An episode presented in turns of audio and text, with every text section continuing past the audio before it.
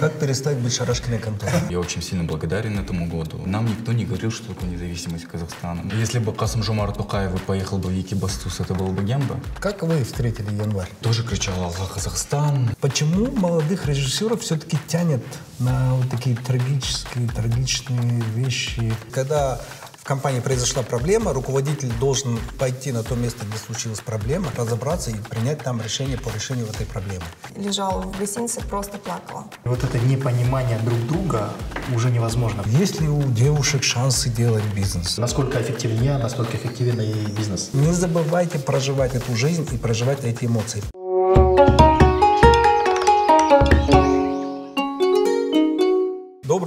Друзья! Приветствую всех на нашем канале. Итак, мы начинаем наш очередной предновогодний подкаст «Гемба подкаст». Прежде всего, э, всех хочу поздравить с прошедшим 22 годом. Почему поздравить? Потому что 22 год не всем людям был хорошим годом. И вообще он, год такой был, год, не скажу, что катастроф, но определенных социальных потрясений. А, и если вспомнить январь этого года, он был тяжелый для Казахстана. Далее у нас февраль, а, начало войны а, и агрессии России против Украины. Поэтому в целом весь год прошел под знаком конфликтов, войн и так далее. Поэтому в этом плане можно, я думаю, немного встрепенуться, оглянуться назад. В то же время мы э, все, я уверен, благодарны за этот прожитый год, потому что навряд ли найдется человек, который не благодарен за то, что прожил еще один год. А в целом, если говорить по 20, про 23 год, э, мы смотрим в этот год, конечно, с большой надеждой. Прежде всего, с большой надеждой, что э, над нами всеми будет мирное небо, что все люди опять заживут нормальной, счастливой жизнью, и наши планы будут сбываться, и все придет в наше привычное, хорошее, доброе русло. Поэтому с наступающим вас 23-м годом. Итак, начинаем наш Гемба-подкаст. И прежде всего, прежде чем э, как начать этот Гемба-подкаст, я хочу сделать небольшое интро и напомнить, что Гемба-подкаст – это особый формат э, подкаста, при котором мы не приглашаем экспертов, мы приглашаем просто людей, которые известны и неизвестны, и это и бизнесмены, и люди творческих профессий. А, это не разговор о какой-то конкретной направленной теме.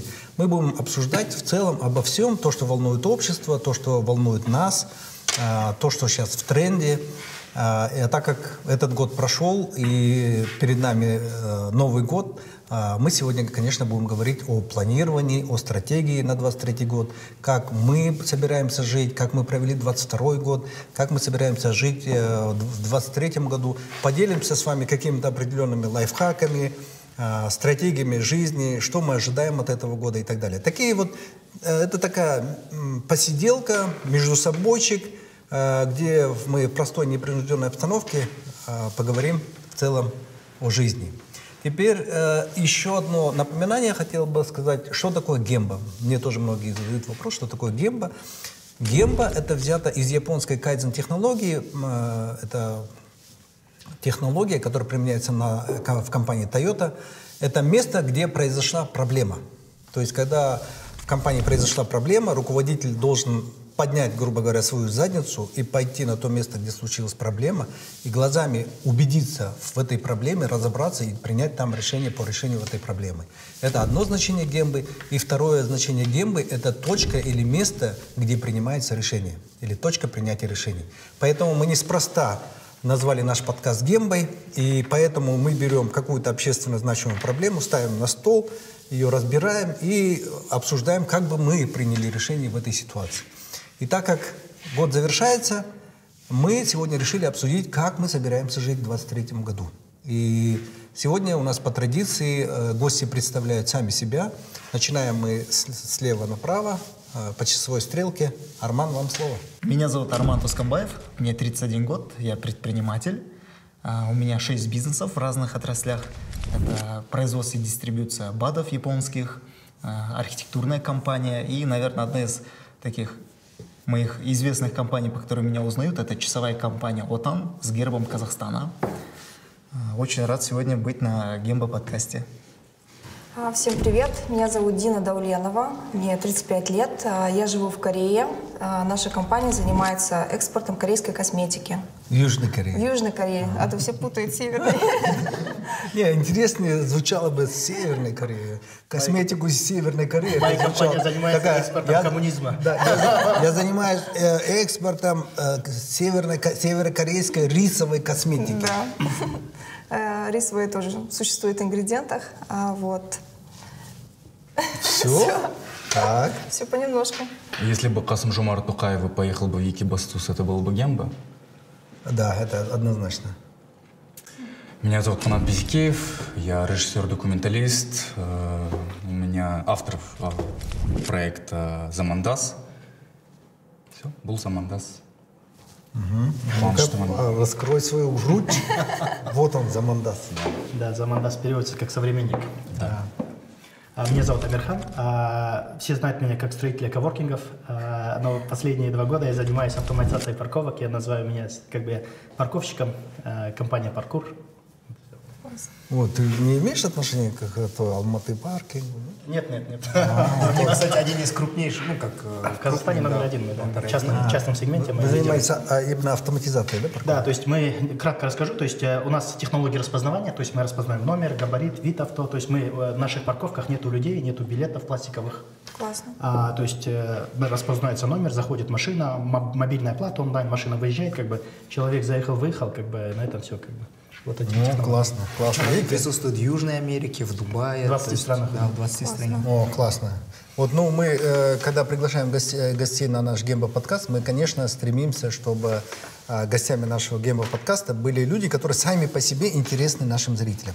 Поэтому, надеемся, подбор наших гостей не случайен, вы это видите. Итак, давайте перейдем. Первое, нам нужно раскидаться и понять э, по 22 году.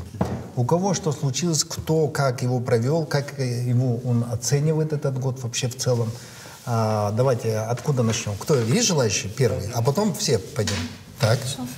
Для меня 22 год был очень крутой, а, хоть он не начался с э, трагических событий в Казахстане. За год мы выросли 6 раз как бизнес, и большая часть роста пришлось на вторую половину. Мы зашли на новые рынки. а, И для меня, наверное, был еще значим не только по результатам, а именно в собственном развитии. После моей поездки на Балхаш к вам у меня действительно произошла такая мощная трансформация. Я начал понимать глубже саму суть бизнеса. И ваш совет о переходе на корпоративное управление привело к тому, что я сейчас в компании выстраиваю а, такое корпоративное управление, и люди нашлись, самое главное. Я думаю, достижением этого года, 2022, это то, что к мою команду перешли топ-менеджеры очень крупных компаний из СНГ. То есть от таких больших гигантов, как Тетрапак, как Текурила, а, Маслодел. То есть у меня вот в команде сейчас такие люди. Благодаря мобилизации? А, Не только, наверное. не только, да. Да. Потому что э, Потому мы даже по часть клубу меня- видим, видим у нас в Кайзен-клубе очень много людей приехало с Украины, например, с Чехии, ну, с Европы, там, с России в том числе. Ну, большая часть, у меня 70%, ну как, 90% это казахстанцы. Это, э, знаешь, у меня, наверное, больше с того, что пришло понимание того, что я вот операционист, который сам все бегает и делает на своем уровне. Но вот э, поговорив с Марлом Каличем, у меня открылся новый перспектив, увидел, что нужно строить чуть иначе бизнес. Причем вопрос его звучал так. Маргулан Калиевич, как перестать быть Шарашкиной конторой? Он звучал именно так. Как перестать быть Шарашкиной конторой? Э, Хотя у него большая компания при этом. Э, И Да, вообще... я Армана узнал. Я Армана узнал по тому, что вы дарили часы нашему первому президенту. Наверное, да. А еще любопытный факт про него сказать. Знаешь, что он мой хейтер был? Жесткий хейтер был. Да, ничего себе. Так что вот от хейтера... Таспин был- Урманда. Урманда. Так, Дина, как у тебя 22 год прошел? Ой, боюсь даже начинать, потому что год был э, достаточно очень интересный, можно сказать, трансформативный, да, э, потому что э, начался нормально, но получилось так, что я начала тратить очень много денег. То есть э, Так, так, так. да, в жизни столько денег не тратила, но получилось так, что именно этот год, э, познавая себя, э, очень много трат, которые я до сих пор остановиться не могу. Вот, это во-первых. А, Во-вторых, э, год очень интересный. Мы в этом году разрабатывали свой бренд, вышли, получается, вот в течение трех лет работаем с магнитом. и привело к тому, что создали свой бренд и а, сейчас получили первые заказы. А, вот. А, второе — это больше, наверное, познание всего, то, что я вот на наставничество к вам попала благодаря а, посетила баги-тур, а, где вот это и трансформация произошла. Вот. Что-то я вроде учу зарабатывать деньги, а не тратить деньги. да? Ну, ну, больше, наверное, хочется меньше работать и больше, как говорится, наслаждаться, не только деньги считать, да, вот, а, в этом плане. Наверное, где-то я а, до сих пор себя познаю, а, не могу найти. А в целом очень интересно, потому что очень много стран посетила. Японию вот а, с вами тоже ездили, очень круто. А, в баги и э, слет. Очень интересный слет был, кстати, в Турции. А, Конечно, первый слет был намного интереснее. То есть э, в целом финансы мы до конца еще не досчитали, но мы в плюсе. Классно, это хорошо. Она у тебя как 22-й?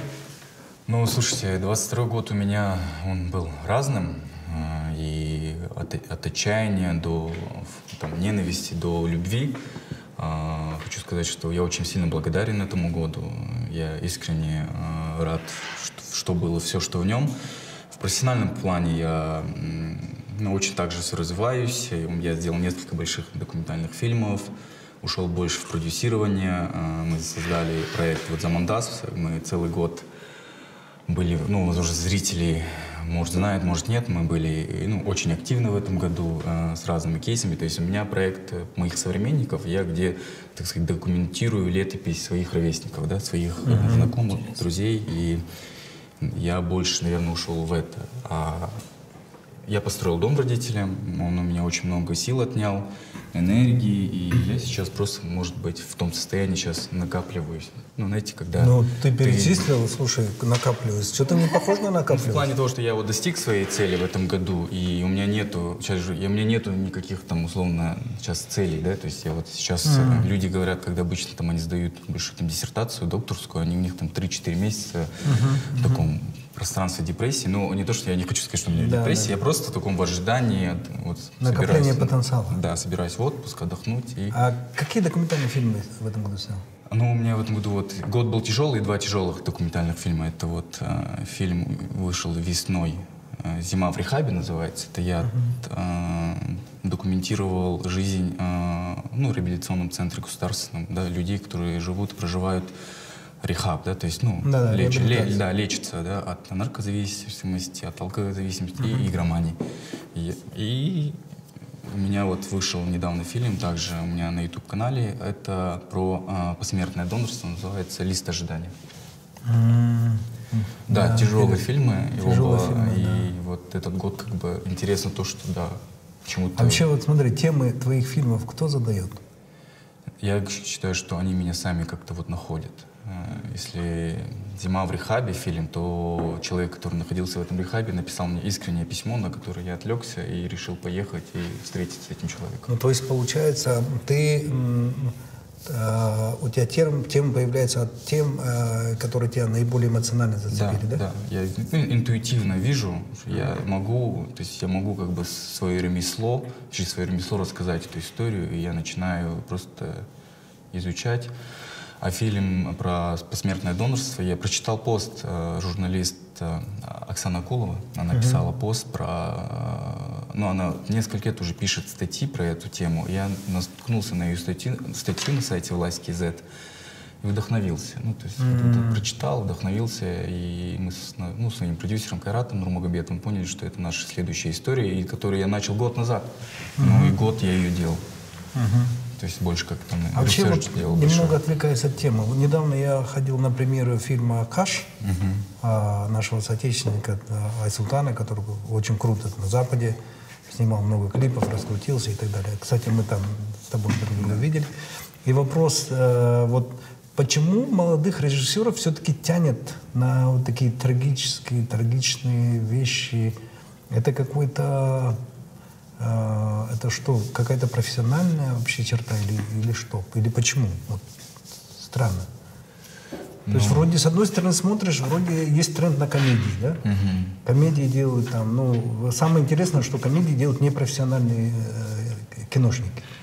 Ну, мы, наверное, в этом плане с Султан, может, и похожи. Мы не идем по простому пути и идем а, по пути, которому нам а, нравится и где мы можем себя реализовать как режиссеры, да. Я а, режиссер не игрового кино, у меня вообще подход. Я пришел, я документалист, я пришел из журналистики к этому, из фоторепортерства. То есть у меня вообще, я не киношник, как вот, наверное, ваши ребята, да, вот, которые за кадром, они более киношные, возможно, то есть они как кино знают больше, чем я. Я больше, наверное, а, мне нравится информация. А, что у Айсултана а, вдохновило, это, ну, наверное, еще поиск, знаете, идентичности. Мы то поколение, которое, наше старшее поколение жило по одному порядку, мы выросли в независимом Казахстане. Нам никто не говорил, что такое независимость Казахстана. Ну, mm-hmm. то есть, условно, нам не дали, не дали четкого понимания, кто, что, кто такие казахстанцы, что такое быть казахом. Да? Мы росли э, знаете, вот ну как пойдет. Да, а в какой-то да. момент ты взрослеешь, и ты начинаешь задаваться вопросом, а кто мы друг другу. Угу. И я думаю, наверное, вот где-то ответ кроется еще в этом. Что угу. мы каждый ищем для себя, кто мы. И фильм «Хаш», наверное, и «Султан», он, наверное, больше еще об этом.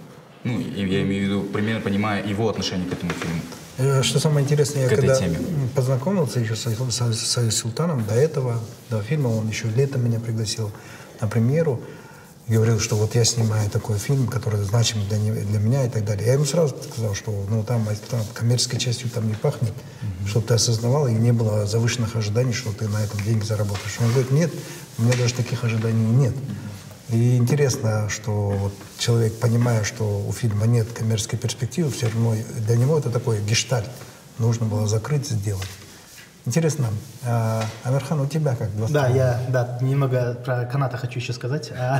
Да, на самом деле я слежу 10 лет примерно, Vox Populi, да, по-моему, да, с, да. Всего, с, всего, с этих проектов, да, вот, фоторепортажей, да, началось. Спасибо. А, да, ты, не чувствовал, ты чувствовал, что за тобой следят? Не было ощущения? Мой, такой мы редко видимся, но очень, я его считаю своим старшим Не было ощущения, что за тобой следят? 10 лет? Нет, нет. Тем а, более парковка, видеонаблюдение, передвижение машин, так? Да. И на самом деле поднимает э, сложные темы. То есть видно, что важна как бы содержание. Э, очень такие смысловые репортажи были, смысловые ви э, видео разные. А, э, даже в этом году, когда за манда смотришь, иногда вытаскивает таких людей, которые в жизни никогда не слышал. Например, для меня там я сам родом из Шимкента. Оказывается, там есть крутой рэпер, рокер этот Шиза. Шиза. Прям он, оказывается, прям фундаментальное влияние на казахский рэп. Да. Да. А да. про это никто не знает, например, да? То есть он в свое время был круче, чем скриптонит. И вот, вот интересные вещи, как бы, как он тексты там складывает. Для меня это вообще новая, далекая от меня сфера, но много чего интересного узнаю. И то, что интересно, еще вот последние несколько месяцев наблюдаю, э, канат начал вести на казахском подкаст. О, это круто. Да, то есть для тебя же не первый язык. Как подкаст бы. это э, видео подкаст или аудио? Видео. Видео подкаст, да. Да, да, да. То есть там у него прям трансформация идет на глазах. Это да, тоже вот. интересно наблюдать. Да, интересно. Плане, да. Это круто. Да, это круто. А, касательно меня, вот э, мой бизнес относительно новый. Мы там открылись в середине 2020 года. И в этом году мы выходили, начали выходить за рубеж. А, один из интересных вещей, я 21 февраля поехал в Москву открывать филиал, вот как раз тогда я виделся с Арманом, башня Федерация. Через три дня понял, что уже пора закрываться. Я рассказал ему цены. Вы, чтобы не попасть под мобилизацию, отдых России чухнули. Да, да, да. А, сам, на самом деле год был интересный. А, я в том плане, что последние 3-4 года они интересные, да, начиная с 20-го. А, несмотря на то, что было много потрясений, в целом как бы уже привык к неопределенности. В этом году как раз мы начали выходить за рубеж, мы уже э, как Арман сказал, в 20 странах работаем. Только-только где-то получается, где-то не получается, как бы где-то не воспринимают. Например, в Америке там Э, люди говорят, вы кто там, ты китайцы или русские, да, как бы. То есть, э, когда ты, ты пытаешься из Казахстана тащить технологию в Америку, э, во-первых, никто не слышал про Казахстан, никаких хороших ассоциаций не возникает, а во-вторых, все подозревают в том, что тебя упаковали либо китайцы, либо русские, которым рынок Америки уже закрыт. В этом плане много интересного узнал, то, что там определенный культурный расизм, несмотря на весь этот американский diversity или европейский diversity, там, или мультикультурализм, это все существует, это прям на уровне бизнеса, например, да, существует, например, там мы там продаем парковки э, большим компаниям по недвижимости. Если, допустим, в Нью-Йорке ты не еврей, ирландец или итальянец, сложно попасть в хорошую аудиторию, например. Вот э, это она прям на культуру. Ну, ты в принципе, ирландцам, итальянцам там ты не можешь стать. Да. Ну, одна дорожка у тебя открыта. Да. Мне- сказали, там нужно инкорпорироваться в Израиль и оттуда ехать в Штаты. Но самое главное, что, что как бы интересно, год был интересным тем, что я уже езд- ездил в эти страны не для того, чтобы э, как турист да, отдыхать, а пытаться делать бизнес. А, и как бы и это ну как бы много чего интересного как бы в этом плане было то есть трудности сложности интереса вот. Ну, то есть 22 год ты доволен. да я где-то 80% провел за рубежом от Дубая до Штатов поэтому А вот теперь смотрите, давайте э, хорошо возьмем а, январь. Самый такой трагичный месяц в Казахстане. Вот как вы встретили январь? Вот давай прям теперь об обратную Да, сторону да. идем. Говорим только про январские события. А, вот э, э, для страны это была трагедия, но для меня это, как, как сказать, то есть э, вот прям третьего или четвертого, когда это первый день начался, мы там сначала покатались, потом в сауну пошли, и потом я приехал домой, и потом а, начались эти события. А, вот э, друзья в со стороны- Алмате? В Алмате, да, я был в Алмате как раз.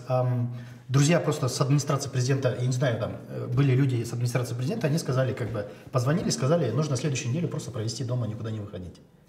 Просто я, я не знал, я позвонил люди, которые... Я, они не занимают вверх такие какие-то высокие позиции. Они там рядовые там аналитики. Они сказали, вот я просто им сказал, что творится, что ожидать. Они сказали, как бы ничего не предпринимай, ни- ничего не делай, просто неделю проведи дома. Как бы в этом плане я там неделю провел дома, дома недалеко от э, площади, как бы все это видел. Но в целом, как бы, если смотреть с моей личной, о, с личного опыта, для меня это было как бы относительно легко, да, я дома провел. Но в целом, как бы, э, как бы ну, интернета нет, пытался читать, как бы ну, переживал за родных, друзей, которые тоже там по городу ходили, как бы. Вот личный опыт, он такой простой, но в целом, как бы, ну, для страны трагичный. Канат, ты ян- январь как? Я был четвертого, я вышел, они проходили, проходили мимо моего дома по Абаю, я видел на эту линейку толпу и не мог сидеть дома, и я вышел, вышел посмотреть, кто же вышел. И все как, знаете, как э, на футбольном поле, ну, как ты входишь в толпу, и ты становишься частью толпы. Я стал на какой-то момент частью толпы, Скандир, э, ск- ну, тоже кричал «Аллах, Казахстан», и какой-то вот мне миг духа был такой. Но Мне ты в- попал в начальную здоровую Самую часть. начальную, ну, то есть на Ну, Абая, когда Абая, Абая было. Гагарин, да, люди шли с Алматы-арены, и вот по Абая, я вот с Гагарина дошел до Байтурсунова, шел, и на какой-то момент просто я э, понял, что мне хочется домой. Я, ну, я не видел, то есть для меня было ощущение, то есть до этого же тоже люди выходили, но мне было, наверное, разгонят, и как-то я не думал, что все это обернется так, как это обернулось. Я решил вернуться домой, к семье, а, к жене и сыну, и что было, на самом деле, очень хорошей а, идеей по итогу. А, Пятого утром проснулся уже от выстрелов, уже дыма шаша, когда уже армия уже тащила толпу назад. То есть это все было мимо моего дома. Ну, я также в тот момент сразу принял решение, что мы никуда не выходим, мы будем дома. А, мой э, отец родной был, оказывается, он тоже, он был, оказывается, на площади на каком-то моменте, я это уже тоже узнал на следующий день. Вот, и, конечно, у меня были и переживания, и я очень все это больно, э, больно проживал этот момент, просто потому что, ну, я как бы был, я видел, и как это потом все это обернулось, э, что из мирных людей сделали террористами, потому что я это все видел, и, конечно, мы сидели просто в ожидании какого-то а, ну, так сказать, чудо, потом даже любое, в тот момент, конечно, любое высказывание президента для тебя было уже каким-то таким, либо вы идете в ту сторону, либо вы идете в хорошую, была, конечно, надежда, но по итогу я считаю, что, что сейчас, вот в течение года, да, как все это, ну, это по мне такое какое-то как будто лицемерие, что ли, произошло. Вот связано с Кантаром, и нельзя вот так взять и ну, обесценить то, что было в январе. Дина, ты где была? А, У меня были а, незавершенные дела, которые я все время откладывала. А, Мне нужно было лететь в Ташкент. И я, представляете, целый год откладывала это дело, потому что, ну, думаю, не такое важное. И получилось так, что Новый год я решила встретить в Казахстане. Я 2 числа, я не могла дома сидеть. У меня такое ощущение было, как будто вот нужно закрыть вопрос. Я э, беру билет на третье число и улетаю, никому не говорив, просто говорю маме, я говорю, хочу этот, э, завершить дела, и вылетаю, прилетаю в Ташкент, э, начинаю работать, свои вопросы закрывать, и тут не могу дозвониться вообще не понимаю, что происходит, угу. ни до кого не могу ни, до, ни дозвониться, ни писать. Потом э, откуда-то узнала, что что творится вообще в Казахстане. Это было, наверное, несколько дней самых таких, наверное, бессонных ночей, когда ты вообще реально не информирована, ты не знаешь, что происходит и чем помочь. И вот это состояние, наверное, я помню, лежала в гостинице, просто плакала.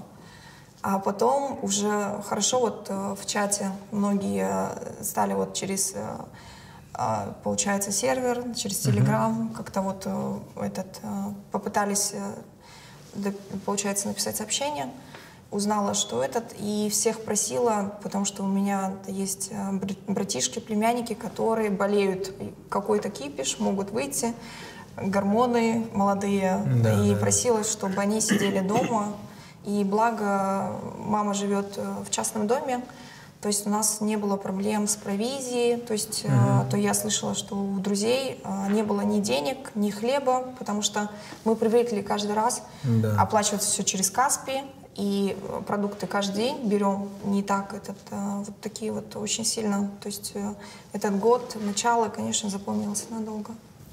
Угу. Арман, ты как? Я прям погрузился в те воспоминания январские.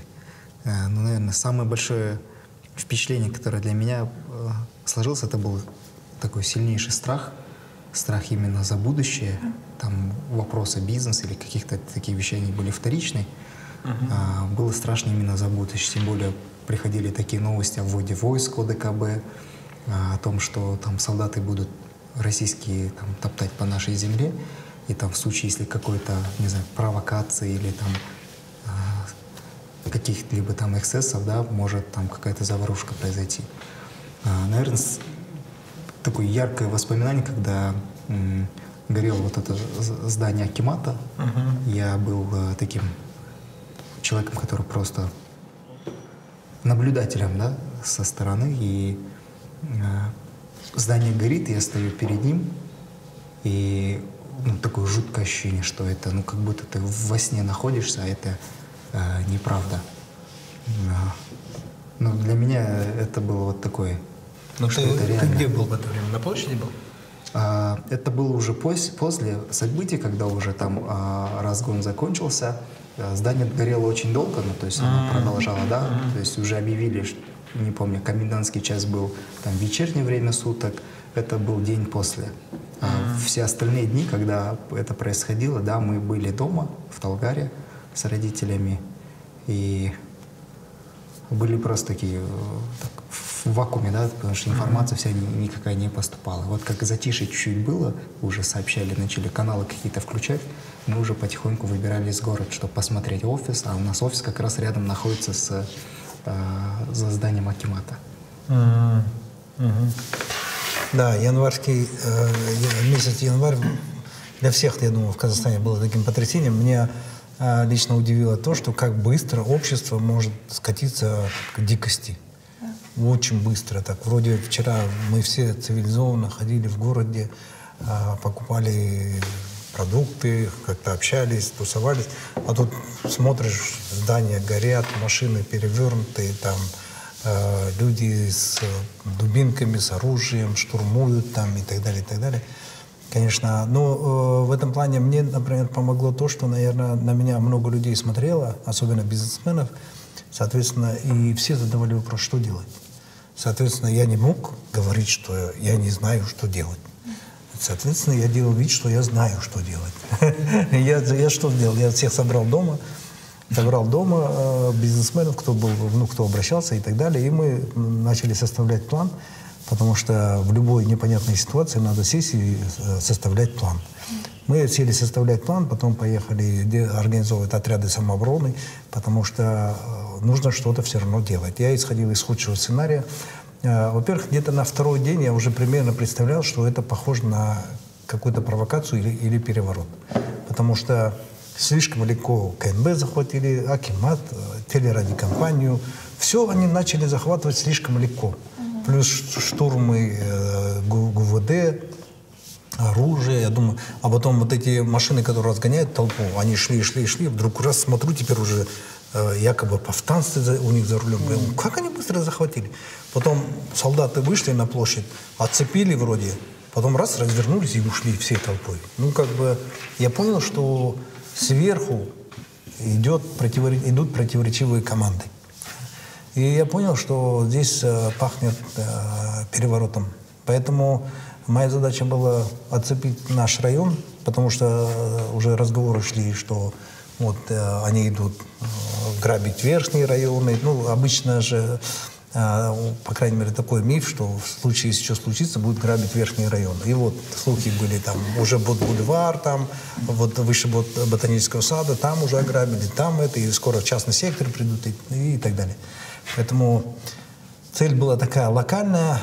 Моя задача была управлять тем, что в моих, в моих компетенциях, в моих полномочиях, то, что я могу изменить. Я не заморачивался по поводу всего остального. Я видел, что ситуация очень плохая, в плохую сторону идет, но в то же время понимал, что моя задача конкретно, локально локализовать проблему и э, придумать какие-то контрмеры. В целом, э, в тот момент, конечно, было не до переживаний. А, Ну вот январь, наверное, уже все знают, как он прошел. Долго мы останавливаться не будем. Я специально небольшую остановку сделал, потому что 22 год, не отметив январь, будет неправильно. Конечно, второе большое событие – это война. Это когда Россия напала на Украину. Это был, конечно, шок. Это был шок. А, причем такой э, вообще немыслимый. Это второй немыслимый. Два раза нам э, реально мозг взорвали. Как вообще такое может быть? Я вообще считал, что это в принципе невозможно. Но это случилось. А, давай, давайте вкратце расскажем, как вот э, войну теперь встретили. Я же жил в это время в Москве с ноября месяца ну, позапрошлого года. А у меня квартира на Кутузовском проспекте находится. И то есть вот это Совет Федерации, или как здание, наверное, называется, да, на Кутузовском. И каждый день с утра, весь январь, я видел вот эти, на мигалках вот эти кортеджи, которые 6 утра начинают там ездить. А у меня окно смотрит из спальни туда, и каждый день я вот этот шум видел. Но вот это вот э, напряжение на этом проспекте в Москве, оно вот ощущалось. А, когда объявили войну, конечно, все... мы у, меня были грандиозные планы на то, чтобы... 24-го ты где был в феврале? Я прям сидел в квартире. А, прямо в Москве там? Да, в Москве А, сидел. Мы все были прикованы к телевизору. И я в оцепенении, наверное, 3-4 дня провел. То есть я смотрел на эти новости, я перевез туда 17 человек в Москву, семьи. Мы перевезли головной офис компании и планировали вот э, выход на европейский рынок, работу в самой России, да. И для меня это было такое оцепенение. Я тут приехал, и такое случается, да. А, Три-четыре дня просто завис, а потом упаковали чемодан и поняли то, что ну, э, работать так, и здесь я не могу уже. А, Ну, Амирхан раньше меня уехал, а мы с командой где-то еще Мирхана весь знакомый везде. пару недель и... Ну, Мирхану позвонили знакомые с администрацией. С администрацией. Теперь уже Путина. Российская администрация. Ря- Рядовые дворники, там, водители. Они лучше всего... Они Лучше больше сидеть, когда встанете. да. Они лучше всего знают. Дворники, водители, скажем. Одно, что из- повлияло на меня сильно, это а, те предприниматели, с которыми мы в Москве общались, мнения все разделились. И стало именно вот это общение, оно стало токсичным. А, были споры жаркие, и вот это непонимание друг друга, оно приводило к тому, что ну, уже невозможно в этой как бы, да, находиться. И, наверное, еще такой э, опасян был. Я занимался тем, что помогал терроробороне Террооборона, территориально. территориальной обороне, да. И это тоже э, создавало такое у меня ощущение того, что сижу я, что-то опасен. Надо оттуда поскорее уезжать. И ты закрыл быстро офис и... Мы офисы все оставили, э, мы свернули свой головной офис и вернулись обратно в Алматы с А командой. вот то, что ты офис открыл в Башне Федерации, Да. там, сколько времени, там, сколько месяцев-то? Мы проработали 4 месяца, и помимо этого у нас в Москве еще было два больших офиса. Один склад и второй офис на 250 квадратов. То есть у нас было три офиса, головной мы закрыли, оставили два. и оставили региональные представительства. Дина, ты 24 февраля? Я вообще в начале, вот, э, если убрать январских э, событий, да, скажем, там, э, войну, я хотела с вами в Килиманджаро. И в- готовилась и думала вот-вот, и потом получилось январские события в Ташкент, и мне нужно было возвращаться в Корею. И именно э, в этот день, получается, я была в Корее. Когда услышала, э, было, конечно, немножко страшновато, так как у меня экспортная компания находится в Южной Корее, и мы работаем с СНГ. И один из э, хороших объемов, который занимает, это Россия. Плюс э, Бишкек, э, там Киргизстан, Узбекистан. Все, что мы продаем, в итоге конечный слив идет, это Россия. И в- э, когда вот начали многие компании уходить, выводить этот, я думала, что делать вообще, как вообще в дальнейшем будет. Да, все, что происходит. Э, Бизнес, ладно, но тем не менее друзья, которые там живут. И действительно, вот как Арман говорит, э, очень сильное разделение мнений пошло, и получилось так, что с кем мы раньше дружили, они вообще перестали отвечать на звонки. В- некоторые очень плохо настроены были клиентами, которые тоже общались, работали. Многие тоже. То есть сразу было видно, кто за кого, кто этот. Хотя так- в тот момент э, мы не понимали действительно, что происходит. И э, было только, наверное, ждать и понимать, э, что делать дальше. То есть это было ужасно, потому что я думала, если, например, закроет вообще Корея откажется, то что делать вообще? Какой бизнес, когда ты этим живешь и да, и очень много должников, которые взаиморасчеты еще не э, произвели. То есть э, было страшно, мне реально было страшно. А ты в Корее уже сколько лет живешь? Э, Первый раз я уехала в 2012 году. 10 лет уже, да? Да. Да, 10 лет уже живешь. Ну вот последние 4-5 лет я постоянно вот э, в Корее. Мгм. Ну ты по-корейски говоришь уже? Корейский говорю, э, да, в плане работы, но я не скажу, что прям круто разговариваю, вот, потому Ну, что... Никто и не ожидает от тебя, что ты круто разговариваешь. Не сложно ты- проверить. Да.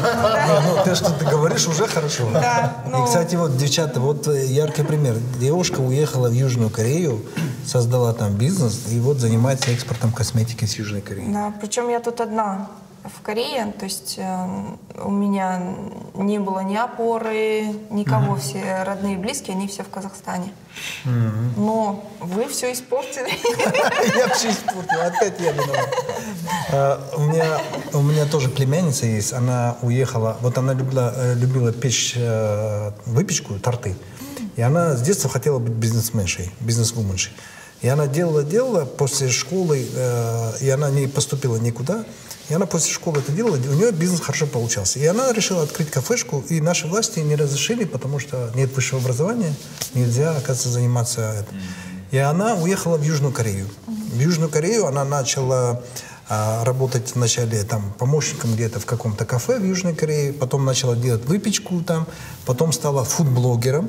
Она начала э, ну, дегустировать еду и делать обзоры. А, Ей за это платили, она содержала тем, что ей платили за обзоры. Она приходила в кафе, рестораны, бесплатно ее кормили, она пробовала, потом писала обзоры. И таким образом сейчас она живет уже на, а, в Японии на этом, не на Хоккайдо, а какой еще остров? Э, Остров долгожителей. А, маленький остров. э, прям из- из- Хонсю, Хоккайдо, там четыре острова было. Э, забыл, маленький остров, вот где, откуда все долгожители. И она там сейчас э, работает, э, этот, составляет блюда для, э, для кафе в японском и так далее. Вот я к тому, что э, мне задавай- задают периодически вопросы, э, есть ли у девушек шансы делать бизнес? Конечно. Ребята, у всех есть шансы. А, Бизнес никак не связан с какими-то гендерными различиями. Вот вам пример Южная Корея, пример моя племянница, которая сейчас живет на, в, этом, э, в Японии на острове. э. И вот самостоятельно, без поддержки, сами пробились. Анна, ты как войну встретил? Ну, я за историей э, этого конфликта слежу уже давно, 2014 года, и ну, тоже никак не мог э, представить, что э, две страны будут воевать, и что Россия нападет на Украину, как, я встретил в ужасе, как и многие. Для себя могу просто подметить то, что, наверное, мен ояндым, наверное, да, можно сказать, что именно в тот момент, когда это все произошло, я понял для себя, что я точно хочу жить в Казахстане, что я буду здесь жить, я буду вливаться в душу и развивать. Э, то есть я понял, что я все-таки часть э, комьюнити большого, да, часть страны, и что, наверное, я могу многое что сделать и помочь. И в этом самом плане я в своем ремесло, как человек, который делает ну, как продюсер, как человек, который делает контент, я буду, собираюсь э, бороться и воевать на своем пространстве, и делать больше контента. И почему я в этом году в целом сделал большой уклон на свой проект «Замандас», это чтобы зрители были не под... Э, чтобы были уже свои герои здесь, да, чтобы mm-hmm. здесь были свои проекты, свои YouTube-каналы, чтобы мы, э, за такие же ребята, как я, просто были везде, и могли говорить и вещать и предоставлять зрителям контент тот качественный, тот, который они могли, который раньше, если мы, допустим, мы же также конкурировали раньше и с контентом из России, uh-huh. то есть мы все смотрели употреблять, да, то есть вы, ваш подкаст вот выйдет, да, раньше мог выйти э, в это же время и какой-нибудь подкаст российского предпринимателя, uh-huh. и многие зрители могли выйти туда. Uh-huh. А, моя задача, э, ну, то есть в моем, чтобы люди оставались и смотрели за Мандас угу. чтобы, потому что э, мы можем влиять и говорить какие-то вещи. Угу. И ну, для меня, наверное, было вот это. Также произошло, многие, которые видели э, за Мандас, за этот год произошло тоже, вот, как Амирхан, трансформация. Я, мое отношение к языку поменялось, мое отношение к, в целом к себе, к, к нации, к казаху поменялось. И, то есть из токсичного там какого-то человека превратился вообще в другого человека. Да, и это, это два фактора. Это Браншахантар, ну, конечно, и добил это 24 ну, Ты сам закончил казахскую школу или русскую? Я закончил сам казах... Ну, знаете, я закончил такую казахша орс знаете, где ты говоришь на уроках на казахском, ты выходишь, и вы все говорите. То есть не аутентичная казахская? Аутентичная казахская школа, условно, но а, я говорил, я был русскоязычный, я вырос в Карагане, ну, я родился в Карагане, в целом у меня круг как бы русскоязычных казахов, какой-то момент э, я говорил на нем, потом у меня было отрекание от него, вот так, знаете. Потом я уехал за рубеж, уехал в Америку, вообще э, казахским языком, с культурой был э, не связан. Потом, видимо, произошла какая-то деколонизация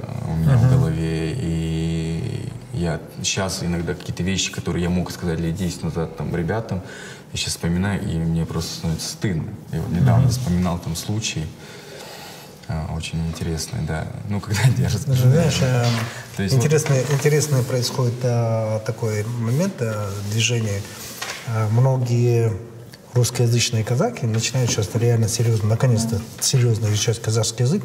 А я сам закончил казахскую школу в глубокой селе, ну, в, Ултай, в Ултавской области, как сейчас Ултавский район, там село. Это чисто казахское село, там русских вообще никогда не было. А, и у нас все по-казахски было. Ну, все, по, ну, такая аутентичная казахская. Но при этом я вырос вот такой семьи.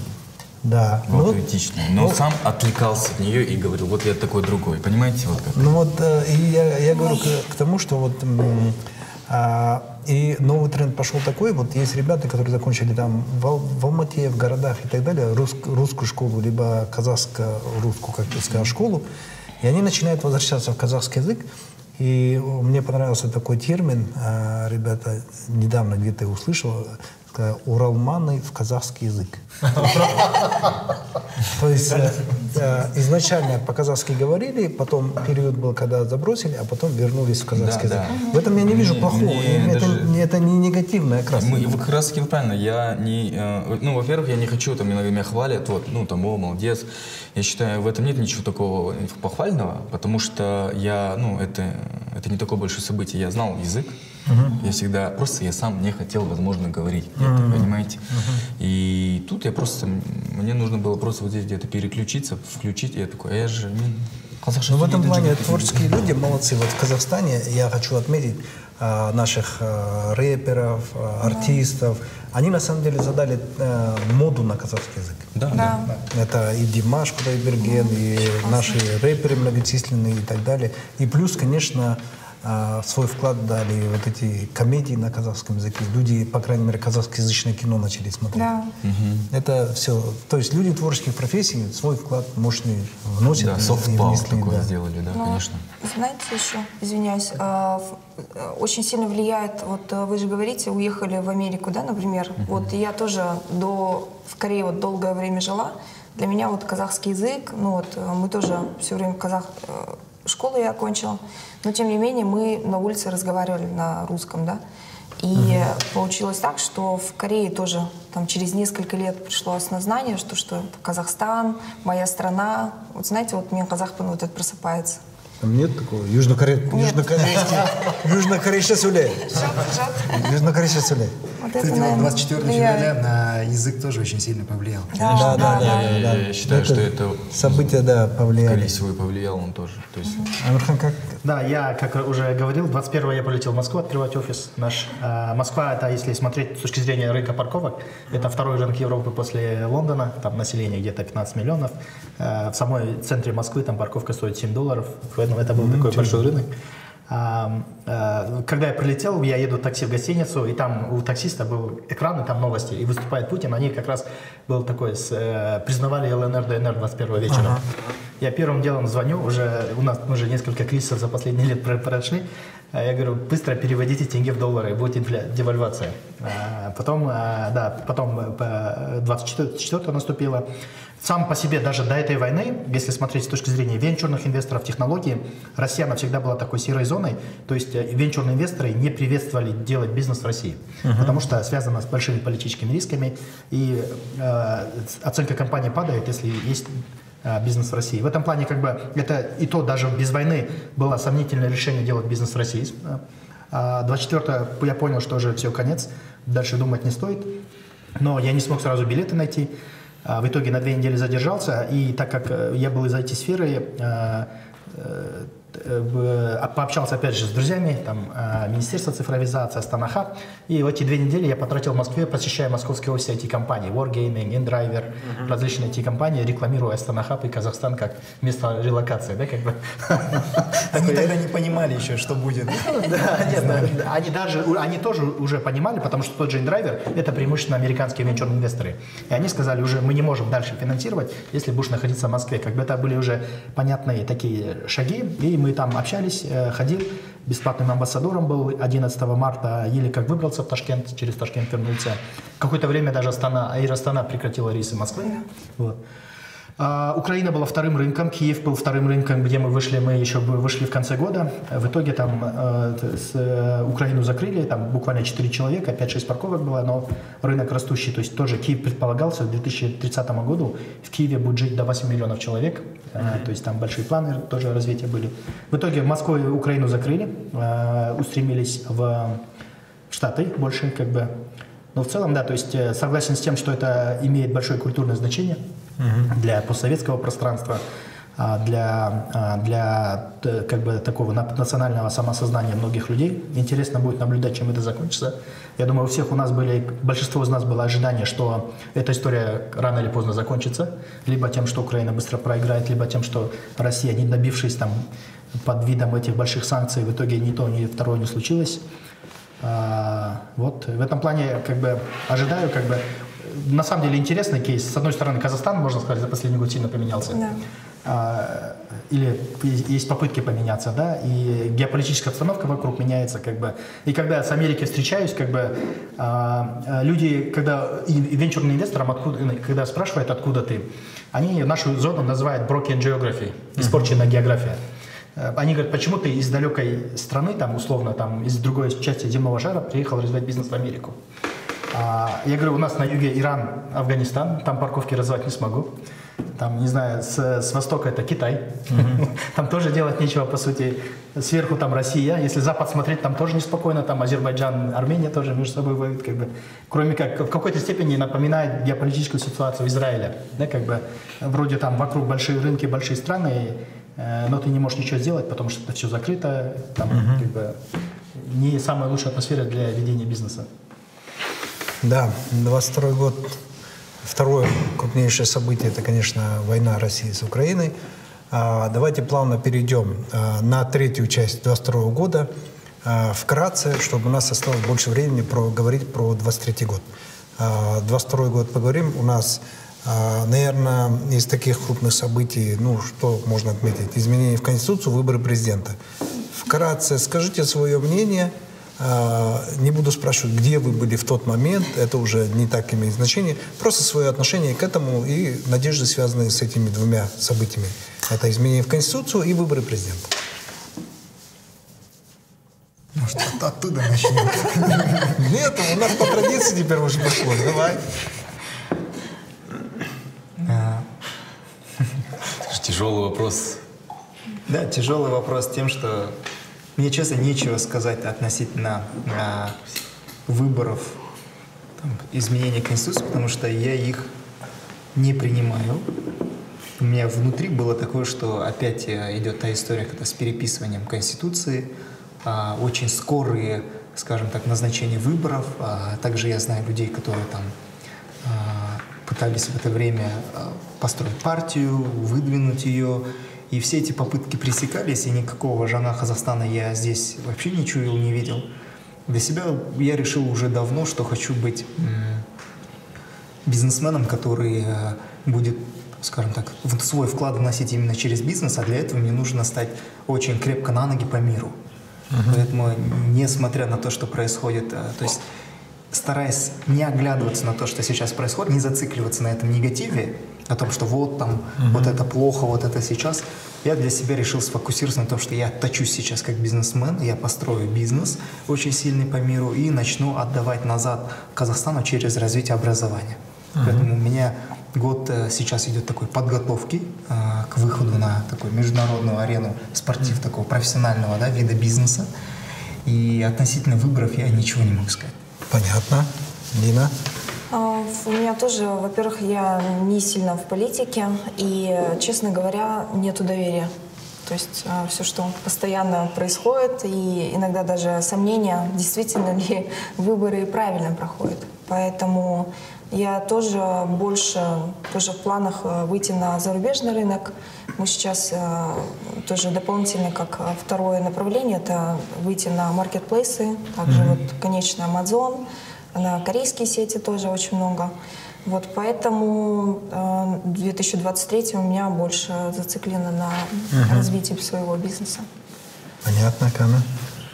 Так, изменение Конституции, что 7 лет, да, поменял? Вот это изменение? Да, да. Ну, изменение Конституции, то, что убрали все-таки статус Ельбасы из Конституции, очень важно. И выборы президента. Ну, давайте вот начну насчет э, выборов. Можно не так прям подробно, как да. политолог, мы не да, политологи. Да, да. Я просто Свое могу транслировать примерно то, что и думаю я, и думают мои там, друзья, знакомые, близкие. Ну, я думаю, что в этих выборах нет было смысла по моим подсчетам, через два года бы, он, он же через два года должен был баллотироваться. И, и я вижу сейчас некую копипаст политтехнологов из России, что команда Касымжона Тукаева прям копирует действия, то, что было у соседней страны. Я вижу большую пропаганду и большое влияние государственных бюджетных денег на имидж нашего президента. Я считаю, что это бессмысленно. Он работает э, на внешнюю политику, он забыл о том, что происходит у нас внутри страны. Он, мне кажется, потихоньку начинает даже терять, э, терять диалог э, с гражданами.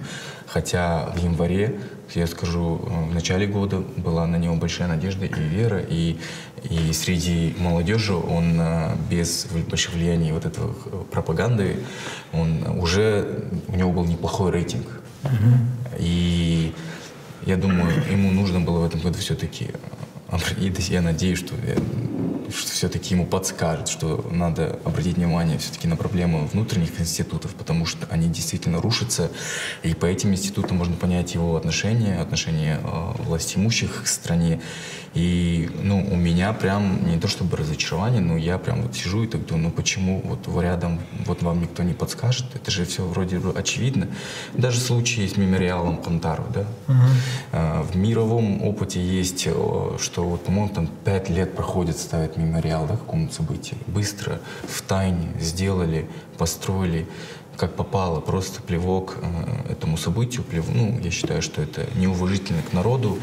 И из этого можно было сделать классный конкурс, чтобы вот мы, креаторы, да, вот из, э, люди, продюсеры, мы бы все бы э, могли бы посоревноваться идеями, как это могло бы сделать так красиво. И в целом вот этот участок в городе, он очень сейчас, ну, как мне кажется, я туда не езжу. То есть меня туда не тянет, меня, этот, э, меня эта улица не привлекает. Меня она, для меня она тяжелая, там аура тяжелая. Я думаю, что почему ему не подсказали, почему он, об- это же вроде бы как бы элементарные же вещи, и я вижу, что я не вижу ничего в этом положительного. А ну, если вот так, просто Да, ну крупными мазками. Амирхан? Да, то есть кратко скажу, то есть да, после января было такое вовлечение в политику, да, то есть, по крайней мере, интерес вырос, были большие ожидания. А потом произошли вот эти изменения в Конституцию. Какую-то часть изменений он не стал выносить на голосование, там через Сенат провел тоже, да, то есть э, э, на самом деле, да, были противоречивые вещи э, в том плане, что увеличение на се- 7 лет срока. И показалось, что вот э, как бы э, всегда можно найти обоснование, там, геополитические риски, пятое, десятое, нужно укрепить во власть, там, старая элита там занимается реваншизмом, пятое, десятое. Но то, что как это было сделано, э, оно обратно, скажем так, оттолкнуло.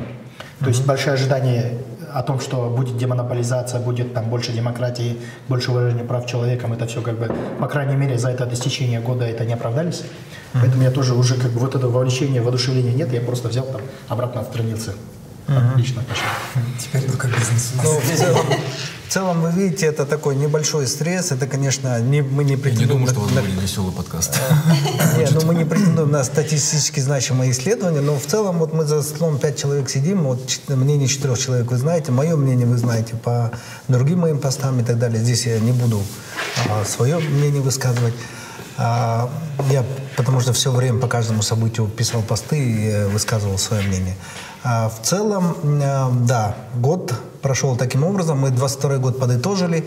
22 год в целом был не веселый. Это не вопрос подкаста. Если бы был у нас веселый год, у нас подкаст был бы хохмический. Я вам скажу, что мы тоже записывали итоги годов, и ну, у нас там истерическое, очень грустный, грустный подкаст Да, получился, да, и это не специально даже. Да, это не специально. Год такой. Мы сейчас говорим про 22 год, и сейчас мы перейдем к 23 году, стратегии жизни к 20 в 23 году. Я думаю, здесь будет там у нас повеселее. А, причем мы назвали этот подкаст «Стратегия жизни на 23 год». А, я четко понимаю различия между стратегией, тактикой и так далее, планами.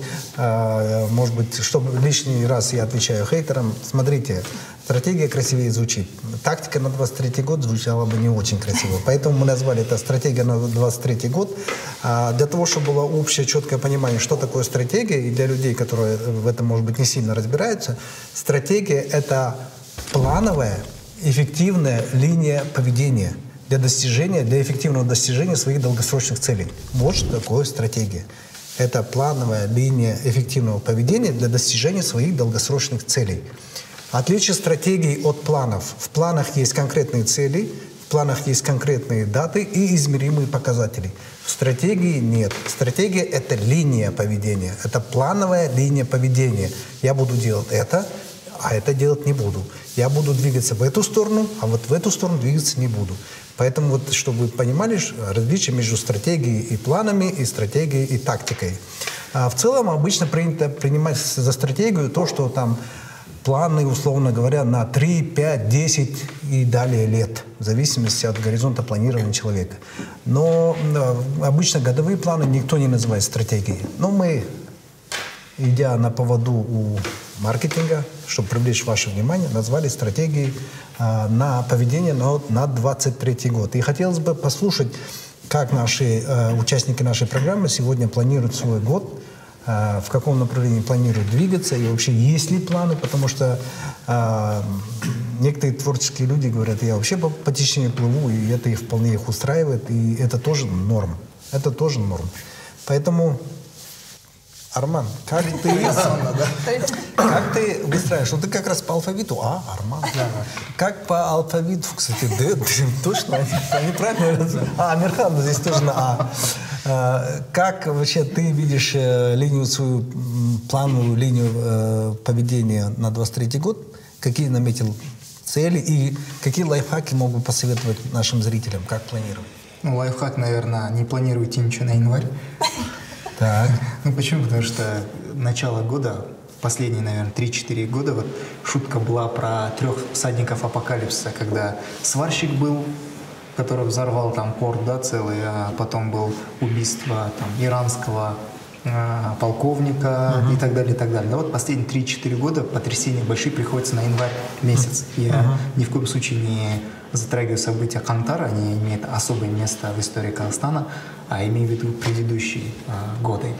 И как минимум лайфхак это пусть январь начнется, и там уже будет видно. Как минимум на начало года я больше таких каких-то грандиозных для себя планов не ставлю. А, что касаемо такой стратегической линии, я для себя определил. Классную статью прочитал, а, называется «Роль корпоративного центра». Это Harvard Business Review, о котором говорится о четырех видах а, вообще уровней бизнеса. Самый нижний — это оператор, потом контролер, архитектор и инвестор. И понял то, что всю свою жизнь я занимался тем, что был операционистом, который строит бизнесы, очень много, и при этом сам ручками это все делает. И вот это как раз укладывается в ту концепцию, которую вы нас всегда обучаете, о том, что меньше работать и больше зарабатывать, больше свободного времени на себя, на семью. И хочу расти по этому уровню вверх, дойти до инвестора. И план на 23 год мой — это в первой половине выйти полностью операционно, к концу года пересесть на кресло инвестора, а, направить свой взор на более, скажем так, активные рынки мировые, и начать плавать как рыба там. Вот 24 год, у меня на 24 год грандиозные планы. И Алла Жаса, если все в 23 году все получится, на 24 год я хотел бы уже быть на тех рынках, активных рынках. Это западные, это Персидского залива. А, и заниматься, скажем так, активным инвестированием в такие То есть 23 год ты будешь строить фундамент для прыжка в 24 году. год, да. Такая стратегия. Понятно. Дина? Я в стратегии больше поисков себя, потому что учитывая то, что 22 год и очень много трат было, а, были кое-какие упущения, то, что а, я еще тестировала, находилась а, много времени в Казахстане и хотела посмотреть, как вообще без то есть э, дистанционное управление. То есть к чему это привело? Не было роста, но тем не менее оно как бы двигалось. Вот, э, мы не упали и не выросли. Вот, тем не менее, хочу э, больше внимания в этом году сделать так, чтобы был рост. Угу. несмотря на то, что... Именно дистанционное. Да, дистанционное управление, несмотря на то, что где я нахожусь, потому что а, девушка, когда а, делает бизнес, а, у многих а, страдает семейная часть. Это ну, большинство так. В моей жизни это, наверное, тоже. И как бы вторая — это больше, наверное, стать э, той девушкой слабой, научиться действительно вот э, принимать, э, я не знаю, найти, наверное, такой уроманка и в женственность. Э, да, можно так сказать. Вот. А больше, наверное, да, потому что бизнес бизнесом, но семья тоже надо. Угу. Вот, поэтому. И а, в плане, если бизнеса, это вот мы сейчас, получается, вот развитие своего личного бренда, а, правильно выйти на зарубежные, это вот на маркетплейсах, и третье направление — это э, именно в Казахстане хочу э, грамотно развить оптовые продажи. Угу. То есть мы с 2022 года счет этого вот работаем упорно. Не знаю, куда это приведет. Угу. Тем не менее, планы пока такие. Угу. Так, Рад. А, так, планы на 23 год. А, ну, ну, стратегия или линия поведения. Линия поведения. Ну, а, у меня большие ожидания. Я снял фильм, буду доснимать его, и, скорее всего, я выйду в прокат э, с документальным фильмом. И я думаю, что да, это вот мой план следующего года. А, фильм будет называться «Кара переште. Черный ангел». Это фильм про семью. Э, ну и в целом в этом фильме, то есть это очень много там аспектов своих. Это вот проект, которым я как бы сейчас, э, не, ну не то чтобы живу, но он мне очень меня возвращает меня именно вот к творчеству истинным. Также я планирую заниматься э, ютубом, планирую заниматься продюсированием, э, хочу запуститься, запустить несколько программ на ютубе, э, также буду развиваться. И, ну и в целом я бы очень бы такой больше, наверное, хочу посвятить время своей семье, воспитывать сына, проводить больше времени в путешествиях с семьей. А, да, наверное, 23-й год. У меня нет никаких да, ожиданий. Я вот тот, наверное, самый творческий человек, который течет по течению, но... Но все равно есть определенные э, направления, назовем это так. Да, направление на быть, публичность. он должен быть лучше 22 года. Но в Именно целом у тебя направление на публичность, На, на влияние, на публичность. да, на публичность, второе на семью. И хочу э, выступить в нескольких э, там спортивных соревнований по боксу. Я занимаюсь боксом как два года. И, в принципе, э, неплохо получается. В 22 году я выступил разок, и в 23-м я хотел бы еще несколько раз выступить там, ну, в любительском классе. Подтянуть свою спортивную часть. Да, да. То есть спорт, э, спорт, бизнес, ментально, это все такое, это же все связано. Так, Амирхан? А, да, у меня тоже, наверное, два основных момента. Первое это то, что все-таки у меня остается там быть одним из лидеров американского рынка по автоматизации парковок, и поэтому я на этапе сейчас получения инвесторской визы, и 2023 год я преимущественно в Штатах проведу. А, вот, э, желание, чтобы американский рынок стал основным, желание, чтобы там на зарубежных рынках зарабатывать 99% доходов, чтобы не зависеть от макроэкономической прочей ситуации в Казахстане. Это основной момент, как бы, над чем мы сильно работаем.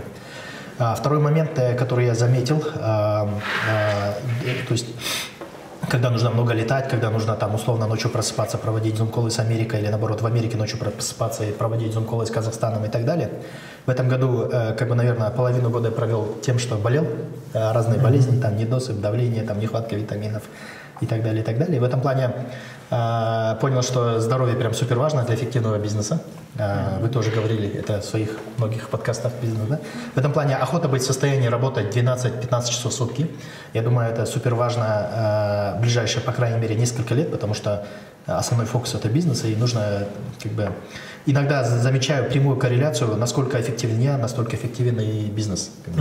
В этом плане вот два. Основное это там в Америке закрепиться, а второе это быть в состоянии работать 12-15 часов в сутки в ближайшие три года. Классно. классно. Можно сюда добавить? Да. Э, Для меня в этом году тоже открытие было, поговорив с Алексеем Васильевичем. Э, У меня, кстати, новый наставник, Алексей Васильевич. И он мне говорит, поставь себе трехлетнюю спортивную цель. И я не понимал, ну зачем, может, это дисциплинирует в бизнесе, еще что-то. А потом, разговаривая, он говорит, а 80% всего, что там мы, там, не знаю, кушаем и так далее, всю энергию сосет наш мозг. И вот если у тебя тело начинает сбоить, то у тебя там память хуже становится, там Да. мыслительные процессы плохо идут. Я так понял, то, что спорт – это поддержание очень хорошо своего тела, соответственно, это забота о своем мозге на перспективу. И он говорит, вот тебе сейчас 31 год, ты сейчас высасываешь все, что тебе природой дано, Да. у тебя там классный метаболизм, хорошо раст, а вот что будет с тобой через 10 лет? Ты будешь тем же самым Арманом Красавчиком, который быстро думает, там, не знаю, Насчет решает. красавчика ты... Но, но- но он так ответил. А, Он так ответил. Это цитата. После этого он стал наставником. Я заплатил 15 миллионов тенге. И я поставил себе такую цель, я бы очень боюсь воды, не плаваю вообще. И в этом году моя цель э, Ocean Man покорить полтора километра, на второй год это 5 километров, и на третий год э, 10 километров. Вот такую себе такую спортивную цель поставил. Потому что я заметил, что если просто ходить там на тренировки, то это как делать бизнес просто ради бизнеса. А когда есть вот конкретная цель, как и в бизнесе, да, там четко, а в спорте тоже ты не можешь себе уже позволить не ходить или там в отпуск уехал, не тренироваться. У меня осталось всего полгода, и мне нужно вот Копчегай проплыть полтора километра. Классно. Я в целом хотел бы зрителям э, ввести в курс. Я просто думаю, что многие зрители еще не пришли к тому, чтобы выстраивать стратегию в отношении года, планирования и так далее. Естественно, ждут каких-то лайфхаков от меня, от гостей и так далее. Я поэтому хотел бы показать, насколько это важно э, иметь определенную стратегию на год, потому что, смотрите, есть два типа э, жизни. Один тип жизни, когда случается событие, а потом ты думаешь, как на это событие реагировать, и после этого ты выстраиваешь свою линию поведения под событие. То есть, смотри- смотрите, сначала событие случается, потом вы производите оценку этого события, э, подгоняете свое мировоззрение под ту- текущую ситуацию, которая сложилась, и потом выстраиваете себе такой определенный план выживания или адаптации к этому событию. А, и большинство людей это делают на автопилоте. Вы даже это не осознаете, но без плана не двигается никто. Вы думаете, что у вас нет планов, на самом деле у вас планы есть. Просто другой вопрос, что они у вас в голове, эти планы. Так вот, а, есть другой тип поведения, когда вы не смотрите на то событие, которое случилось, вы выстраиваете то событие или ту картинку мира, ту реальность, в которой вы хотели бы жить.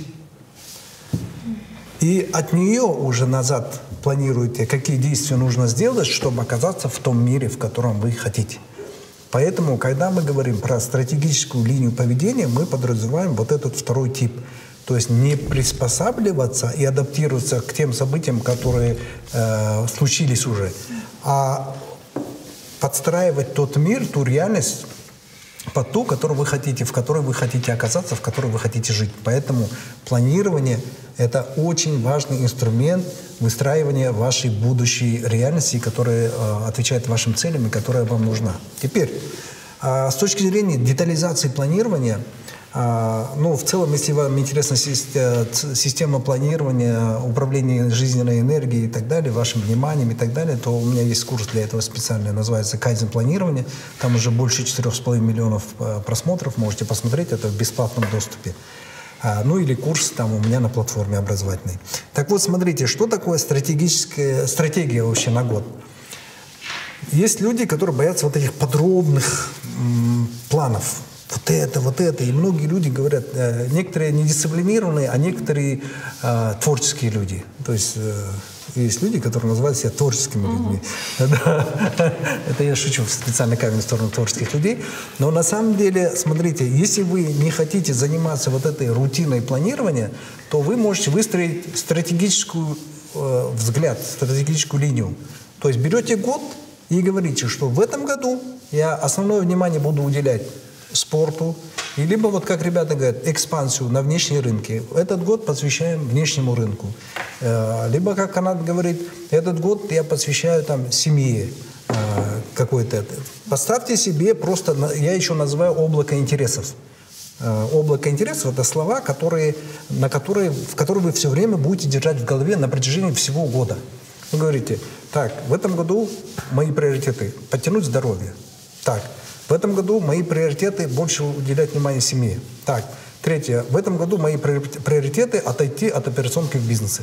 Все, три.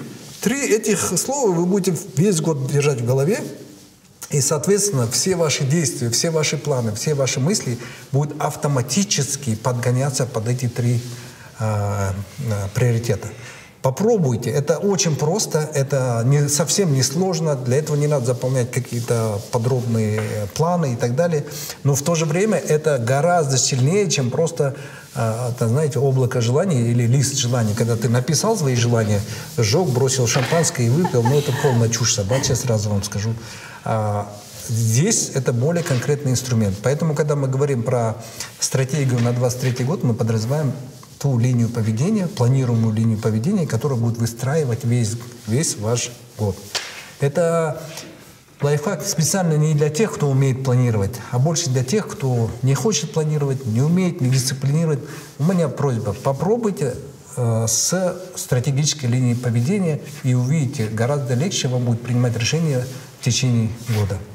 Итак, так как у нас это предновогодний э, выпуск, э, я хотел бы подводя к завершению, чтобы вы сказали свое пожелание, наверное, зрителям. В целом, ваше отношение к планированию, еще какие-то, если есть лайфхаки, а, может, какие-то фишки вставите, и пожелания на 23 год, а, и на этом будем потихоньку завершать. По традиции, да? По традиции мы начинаем с буквы А.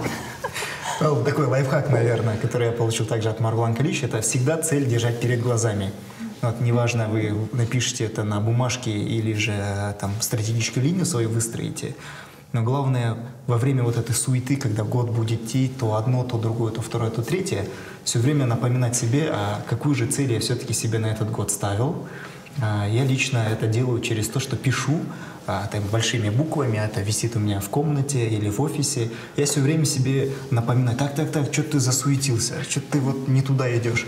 Вот она цель, куда мы идем. И вот такой вот лайфхак я использую в своей жизни, он мне достался от моего наставника. А, желаю вам на этот следующий год самое главное это здоровье, берегите свои семьи. Мы видим то, что время оно неспокойное, и самое главное это наши родные, близкие. А, давайте беречь наш язык, развивать его. И вот всего наилучшего на 23 год желаю. Я, наверное, не знаю, лайфхаков очень много, а, очень много рассказывает, но Наверное, самый первый — оставаться всегда самим собой, быть тем, кем ты являешься, и не стараться оказаться ни на какие влияния, да, и всегда действительно идти к тому, что ты в душе сильно хочешь. То есть э, постоянно идти к своей цели, что бы ни произошло, какие ситуации, то есть всегда нужно дойти. И так как я очень люблю путешествовать, э, вот, благодаря бакет-листу, э, планирую, кстати, забыла бакет сказать. звучит как будто бакет. Благодаря бакету. Вот, Эверест и Берлингмен. И очень впечатление, поэтому желаю всем, наверное, э, крутых эмоций, потому что действительно эмоции это влияет на нашу жизнь, так как на стратегию, как мы настроены, да, энергии побольше и э, добивайтесь своих целей. А нам за Добра. отдыхать придется. Кто-то кайфует, отдыхает. Нет, на самом деле Дина здесь э, очень важную вещь затронула. Дело в том, что если бы в нашей жизни не было бы эмоций, то это был бы карандашный набросок. Черно-белый карандашный набросок. Все, что красит нашу жизнь, это только наши эмоции. Поэтому в жизни коллекционируйте эмоции. Вот в этом плане творческие люди, они более яркие и богатые люди, потому что у них развито воображение, и они эмоционально реагируют на многие события. Эмоциональная реакция на многие события очень плохо влияет на принятие здравых, разумных решений. Но с другой стороны, она окрашивает нашу жизнь. Поэтому не увлекайтесь слишком тем, что там быть совсем здравым, умным, план- э, плановым и так далее. Не забывайте в это время проживать жизнь. Не забывайте. В конечном итоге мы все время, что мы, зачем мы занимаемся в течение всей жизни, мы коллекционируем библиотеку наших эмоций. Да. Поэтому, Дина, Спасибо, Бургуан Калиевич. Хорошо Действительно, сказала. да. Программа очень классная. Это не реклама, это просто я люблю путешествовать. А поэтому одному не интересно. И действительно, когда группа интересных людей собираются, а, учитывая опыт э, Баги, Японии, да, вот э, очень классно. Поэтому благодарна. Действительно, то, что так получилось, и на этот год вот запланирован. твои пожелания? Желание, э, действительно, как Арман сказал, самое главное здоровье, денсаулық болса бәрі болады, вот, и достижение своих целей. Э, Пусть будет мир и добра, учитывая то, что мы проживаем сейчас. А Вот. Э, Всем хорошего достижения, наверное, результатов, э, целей, планы. Всего хорошего. Канат? Ой, ну, вашим зрителям я только пожелаю, э, не буду многословным, пожелаю любви. Э, пусть любви будет в следующем году больше. Классно. Э, да, любовь победит зло. А, Желаю быть всем в тонусе. А вот э, тоже, если взять последние три года или в целом последние там последние годы, а, и опять же, когда мы читаем книжки того же Насим Талеба, да, там, то есть э, в целом как бы консенсус такой, что мир все дальше и дальше будет непредсказуемым, уровень непредсказуемости и контроля над жизнью, над событием, оно будет дальше расти. Вот на примере той же Америки, допустим, э, за последний год взять там сотни тысяч людей остались без работы в сфере IT, где там вроде все растут, а сотни тысяч стартапов умерли, начиная там банально криптобирж, заканчивая там сервисами доставки еды. А, Рынок там динамичный, поэтому там это, наверное, острее, острее э, чувствуется. Э, В этом плане как бы не надо ожидать э, какой-то как бы спокойности, то, что все вернется в круги своя, что потом жизнь станет тише, там, не знаю, там политическая обстановка станет лучше, да, то есть на фоне, на фоне того, что у нас там конфликт Китай-Америка или Украина-Россия, мы забыли, что там через границу у нас там Талибан находится, да, как бы. В этом плане уровень непредсказуемости, он будет дальше расти, в этом плане как бы единственная стратегия, наверное, это всегда нужно быть в тонусе, быть живым, а, ментально и физически в хорошем состоянии, чтобы неважно там в каком состоянии бизнес, неважно в каком состоянии ситуация, обстоятельства вокруг, если ты живой и если у тебя там трезвый, хороший рассудок, там как бы все можно решить. Пожелания нашим? Пожелания вот всем хорошего тонуса. Спасибо. Да. да. Спасибо. Но я, подытоживая наш э, гембо-подкаст, тоже хотел бы э, высказать свое не то что мнение, а свой небольшой лайфхак. Сегодня буквально прочитал в телеграм-канале э, такое хорошее высказывание. Говорит, пока ожидаемое стучится в дверь, непредсказуемое уже сидит за столом и пьет кофе. Так вот, смотрите, я исправил, вернее, дополнил это высказывание, она очень красивое, хорошее высказывание, образное. Я дополнил его таким образом. Пока ожидаемое стучится в дверь, вы должны сделать так, чтобы ваше запланированное заняло все места и не оставалось места для непредсказуемых гостей. Поэтому э, планируйте э, 23 год, невзирая, невзирая на те э, события, которые произойдут, всегда следуйте своим курсом. Потому что когда корабль движется к своей цели, происходят и штормы, происходит и штиль, но это не значит, что корабль должен перестать двигаться к своей цели. Э, поддерживая точку зрения Амирхана, события э, с каждым днем только ускоряются. Мир в целом ускоряется. Если вы посмотрите, какой информационный вал валится на всех нас, то это информационное цунами поглощает всех нас и уменьшает нашу эффективность. А есть еще такой закон. Чем выше скорость, тем больше рисков. В целом общество, человечество сталкивается с, информационным валом, и сейчас все процессы двигаются очень быстро. То, что мы раньше месяцами согласовывали поставки там чего-то, одну встречу по телефону два дня согласовывали, сейчас по WhatsApp мы с любой точки мира или по телеграмму решаем все. Вот я до этого, до этого гембы подкаста 4 часа провел в зумах. А, зумы с различными людьми, партнерами из других стран и так далее. Все движется очень быстро. А когда все движется очень быстро, то риски нарастают. А раз нарастают риски, значит будет все больше, больше непредсказуемых событий. А от того, что их становится больше, это не значит, что мы должны прекратить и перестать жить и перестать бороться.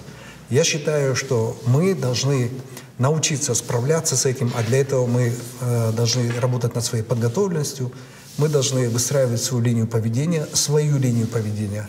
Как китайцы говорят, у корабля, у которого нет цели, никогда не бывает попутного ветра. Так вот, для того, чтобы у вас был попутный ветер, всегда выстраивайте свои цели, выстраивайте линию поведения, а не поддавайтесь ни на какие э, изменения и непредсказуемости, которые случаются в вашей жизни. Будьте, не, будьте неуклонны, стремитесь к счастью, не, забыл, не забывайте проживать эту жизнь и проживать эти эмоции. В конечном итоге наибольшую ценность имеет наша жизнь и то, как мы проживаем. На этом мы прощаемся. Спасибо всем нашим гостям. Спасибо, Спасибо всем организаторам, операторам. И до новых встреч. Желаю вам удачи и успехов в 2023 году. Дорогие друзья, пользуясь случаем, э, позвольте мне э, вручить вам новогодние подарки от компании Marine Health. Это Спасибо. то, что мы говорим сегодня много о здоровье, и вот как раз в наших наборах есть частичка японского здоровья, долголетия. Хотел бы вручить вам. И это тот случай, когда вопрос не касается лечения болезни, а больше профилактики здоровья, что гораздо важнее. Да. Вот такие вот у меня подарочки. Спасибо, спасибо большое. Отдохнет. Девушка подарок не отдаешь. Марван мы каждый раз получаем тоже. Спасибо большое. Спасибо огромное. О, здесь такой набор, да. Пакет. Очень красиво. Очень крутой блокнот компании Merentels. Это наш а, такой бестселлер а, продукт Ашитаба из Японии здесь есть. А, и который как раз таки помогает справляться со всеми неблагоприятными ситуациями. Да. Вот такой вот набор от нашей компании. Спасибо. Спасибо огромное. Спасибо большое.